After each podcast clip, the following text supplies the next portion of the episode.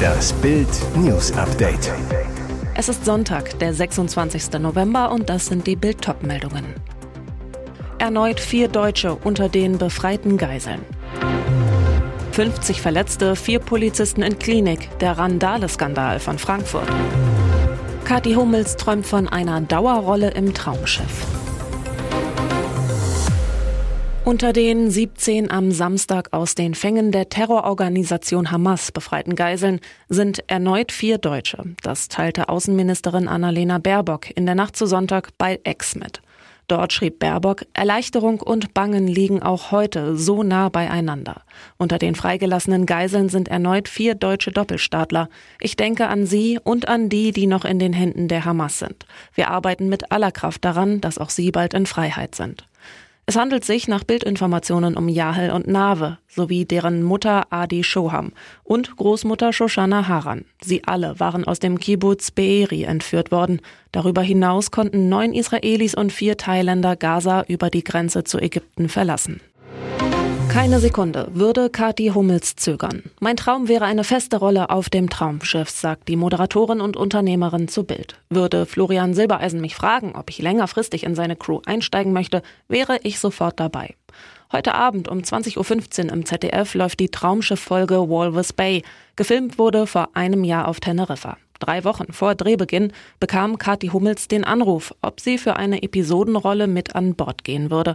Ohne zu überlegen, wie ich das als alleinerziehende Mutter mit meinem Sohn hinbekommen würde, sagte ich ja. Kati, Ex-Frau von Fußballweltmeister Mats Hummels und Mutter des gemeinsamen Sohnes Ludwig, lernte alle wichtigen Stars kennen. Barbara Wusso, Daniel Morgenroth, Colleen Ulmen Fernandes und natürlich Kapitän Max Parger alias Florian Silbereisen. Kati wir kannten uns vorher nicht. Es war sehr cool, Florian zu treffen. Er ist wahnsinnig nett und lustig. Wir sind ja beide gebürtige Bayern, haben uns auf Anhieb verstanden. Auch die anderen Stars haben sich gut um mich gekümmert. Welche Rolle spielt sie? Die verwöhnte, frech dreiste Werbefachfrau Juliane. Sie ist die Halbschwester von Esther Schweins und die junge Geliebte von Florian Fitz. Ich darf nur so viel verraten. Der Champagner hat geschmeckt. Aufgeregt sei sie bei ihrer Premiere nicht gewesen. Ich war nicht nervös. Ich habe mich einfach unheimlich über diese Chance gefreut. Wir sind alle nur Menschen. Ich kannte meinen Text und fühlte mich sicher.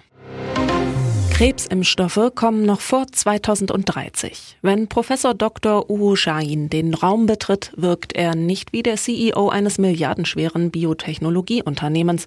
Der 58-jährige BioNTech-Chef macht einen zurückhaltenden, bescheidenen Eindruck. Man nimmt ihm sofort ab, dass er und seine Frau, Professor Dr. Özlem Türeci, seit Jahrzehnten nur ein Ziel verfolgen, Krebstherapie so zu optimieren, dass jeder Patient die auf ihn abgestimmte heilende Behandlung bekommt. In Deutschland erkranken jedes Jahr knapp eine halbe Million Menschen an Krebs. Rund 240.000 Menschen sterben jährlich daran. Damit ist es die zweithäufigste Todesursache. Das soll sich ändern, so der Wunsch der BioNTech-Gründer. Beim Bildbesuch verrät Shahin, wie nah sie ihrem Ziel wirklich sind.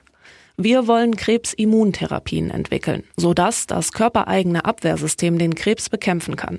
Wir haben Krebsimmuntherapien gegen verschiedene Krebsarten in der klinischen Entwicklung, zum Beispiel bei Brustkrebs im metastasierten Stadium, bei Dickdarmkrebs nach der Operation, also im adjuvanten Stadium, wie auch bei Bauchspeicheldrüsenkrebs und Lungenkrebs. Und weiter, wir erwarten, dass unsere ersten mRNA-basierten Krebsimpfstoffe noch vor 2030 zugelassen werden können.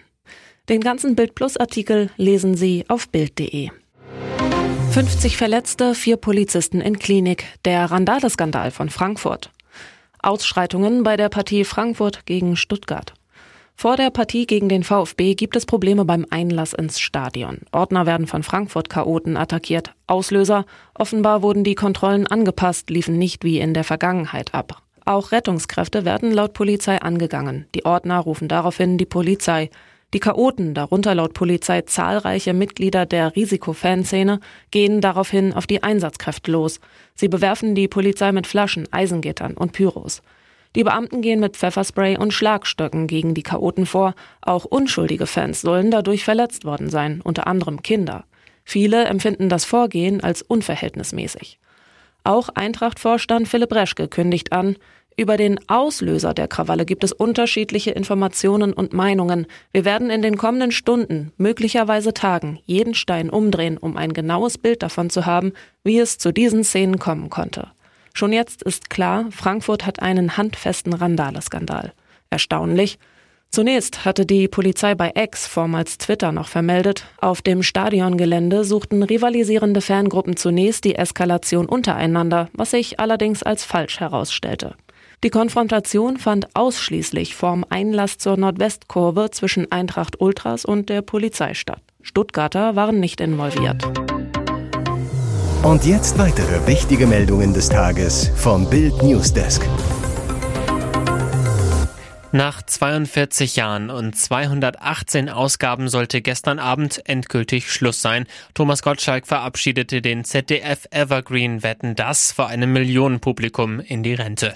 Vorläufig jedenfalls, aber der Reihe nach. Ist sich Thomas Gottschalk dieses Mal sicher, dass er nicht doch noch ein drittes Wetten das Comeback feiern wird? Ich war mir jedes Mal sicher, sagt der Showtitan zu Bild. Jetzt ist der Saft aber endgültig raus. Der Intendant wird mich diesmal sicher nicht anrufen und mich zurückholen. Die Verantwortlichen schauen nach vorn und das Fernsehen von morgen sieht anders aus als das von gestern. Der Samstagabend vor dem Fernseher, wo sich die ganze Familie getroffen hat, existiert nicht mehr. Mein Geschäftsbereich hat sich schlicht erledigt. Wirklich? Nach Bildinformationen hat sich das ZDF erst im vergangenen Jahr ein umfangreiches Rechtepaket an der Marke Wetten das beim deutschen Patent- und Markenamt gesichert bis mindestens 31. August 2032. Wenn der Sender will, kann er nicht nur die Show weiter produzieren, sondern auch Kaffeetassen, T-Shirts oder andere Artikel. Dass es schon im kommenden Jahr mit Wetten das weitergehen könnte, gilt allerdings als ausgeschlossen, auch weil die Vorbereitungszeit zu knapp wäre. Aber aus ZDF-Kreisen erfuhr Bild, dass ein Comeback der Show im Sommer 2025 durchaus Befürworter findet, dann allerdings ohne Thomas Gottschalk, sondern mit einem Generationswechsel. Wer Gottschalk möglicherweise beerben könnte, gibt's zum Nachlesen auf Bild.de. Riesenmigrationszoff auf offener Bühne. Auf ihrem Parteitag standen die Grünen am Scheideweg, den strengeren Asylkurs der Ampelregierung mittragen oder überhaupt keine Verschärfung des Asylrechts. Darauf pochte die grüne Jugend mit einem Dringlichkeitsantrag.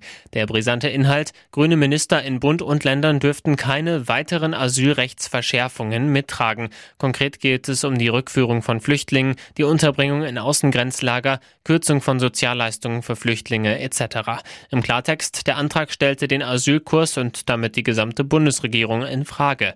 Am Samstagabend stimmten dann die Delegierten auf dem Grünen Parteitag gegen den Antrag der Grünen Jugend und für den strengeren Asylkurs der Parteispitzen. Heißt, der Migrationsaufstand der Grünen Basis bleibt aus. Hätte der Antrag eine Mehrheit gefunden, wären die Folgen für die Ampelpartei heftig gewesen. Zuvor redete Vizekanzler Robert Habeck seiner Partei ins Gewissen. Es handele sich nicht um einen Änderungsantrag, sondern es ist ein Misstrauensvotum in Verkleidung, das in Wahrheit sagt, verlasst die Regierung, mahnte der Grünen Wirtschaftsminister. Das werde dann nur nur dazu führen, dass andere die Politik machen und dadurch wird sich nichts verändern. Das wäre ein echter Kracher. Der Kicker berichtet, dass sich die Gerüchte verdichten, dass Weltstar Raoul neuer Trainer bei Union Berlin wird. Die Eisernen suchen nach der einvernehmlichen Trennung von Erfolgscoach Urs Fischer einen neuen Trainer. Wer es wird, soll schon morgen bekannt gegeben werden. Bild hatte am Freitag zuerst über die Gerüchte berichtet, dass es Raoul nach Köpenick ziehen könnte. Der langjährige Realspieler erfülle dem Bericht zufolge das gesuchte Profil, weil er aufgrund seiner Spielervita eine gewisse Reputation mitbringe und bei den Spielern deshalb unmittelbar Respekt und Anerkennung genießen würde. Außerdem spräche er neben Spanisch auch Deutsch und Englisch, also genau die Sprachen, die bei Union in der Kabine besonders wichtig seien. Raoul ist seit 2018 bei Real als Nachwuchscoach tätig. Seit 2019 trainierte er die zweite Mannschaft Reals. Zuletzt war Raoul auch schon auf Schalke ein Thema, als die Königsblauen einen Nachfolger für Thomas Reis suchten.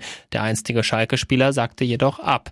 Jetzt drückt die Raoul-Rückkehr nach Deutschland offenbar näher. Bestätigt sich der Bericht des Kicker tatsächlich, wäre das eine Trainersensation in der Bundesliga. Das Unglück passierte vor den Augen der Mutter. Im Hamburger Stadtteil Neuengamme ist am Samstagmittag ein Junge auf einem Zebrastreifen von einem Auto angefahren und schwer verletzt worden. Seine Mutter bekam alles mit. Nach ersten Informationen waren Mutter und Kind mit ihren Rädern am neuen Gamma Hausdeich Ecke Heinrich-Stubbe-Weg unterwegs. Während die Mutter das heranfahrende Auto rechtzeitig bemerkte, wurde der Sechsjährige erfasst und auf die Fahrbahn geschleudert. Er sei nach dem Unfall ins Krankenhaus gebracht worden, aber ansprechbar und nicht lebensgefährlich verletzt, sagte ein Polizeisprecher. Wieso die Autofahrerin den Jungen an dem Zebrastreifen übersah und es zu dem Unfall kam, ist unklar. Es gebe keine Hinweise, dass die 54-Jährige zu schnell gefahren sei, sagt die Polizei.